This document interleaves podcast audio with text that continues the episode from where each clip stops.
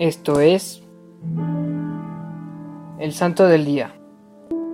Hoy conoceremos la historia de San Maximiliano María Kolbe. San Maximiliano Kolbe nació en Polonia en el año 1894 y fue bautizado con el nombre de Raimundo. Cuando tenía 13 años entró al seminario de los padres franciscanos y fue ahí donde adoptó el nombre de Maximiliano. Finalizó sus estudios en Roma y en 1918 fue ordenado sacerdote.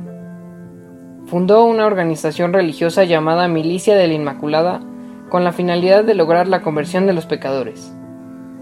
En 1941 fue capturado y enviado a la prisión de Paviak para ser después transferido al campo de concentración de Auschwitz, donde trataban a los prisioneros de una manera inhumana e impersonal.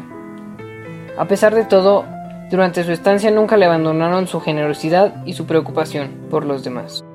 El 3 de agosto de 1941 un prisionero escapó, y por esa causa el general condenó a 10 prisioneros al azar para ser ejecutados. San Maximiliano decidió morir en lugar de uno de ellos, y el general aceptó el cambio.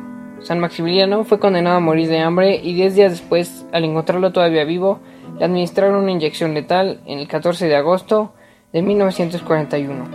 San Maximiliano se destaca por su generosidad. Juan Pablo II lo nombró mártir de la generosidad. Te invitamos a que como San Maximiliano Colbe te entregues a los demás en todo lo que hagas. Te pedimos, San Maximiliano de María Colbe, intercedas por nosotros. Servidores Amoris Christi. Movimiento Amoris Mater. Haz todo con amor.